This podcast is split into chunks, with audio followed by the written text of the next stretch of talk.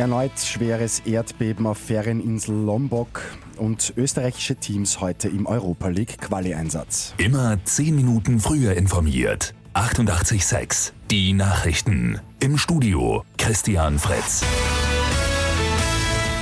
Die indonesische Insel Lombok kommt einfach nicht zur Ruhe. Heute früh hat wieder ein Erdbeben das Ferienparadies erschüttert. Durch das Beben der Stärke 6,2 nach Richter sind erneut Häuser eingestürzt.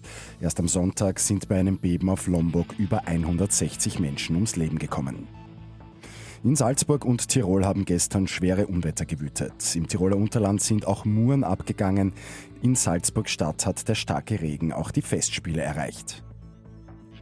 Ein schwerer Arbeitsunfall hat sich gestern in Losdorf im Bezirk Melk ereignet. Einem 58-jährigen Arbeiter aus dem Bezirk Neunkirchen ist eine 80 Kilogramm schwere Betonplatte von einem Kran aus drei Metern Höhe auf den Kopf gefallen.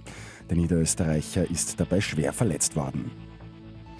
Heute wird es für Sturm Graz, den LASK und Rapid Wien in der dritten Runde der Fußball-Europa League-Qualifikation ernst. Sturm empfängt den AEK Larnaca aus Zypern. Der Lask muss zu Besiktas Istanbul in die Türkei und Rapid spielt in der Slowakei gegen Slovan Bratislava.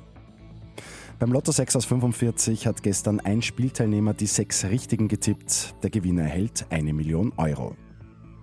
Und erste österreichische Medaille bei der Leichtathletik-Europameisterschaft in Berlin. Die gute Nachricht zum Schluss. Der Oberösterreicher Lukas Weiß-Heidinger holt im Diskuswurf die Bronzemedaille. Für den 26-Jährigen ist es die erste Medaille bei einem Großevent überhaupt. Mit 886 immer 10 Minuten früher informiert.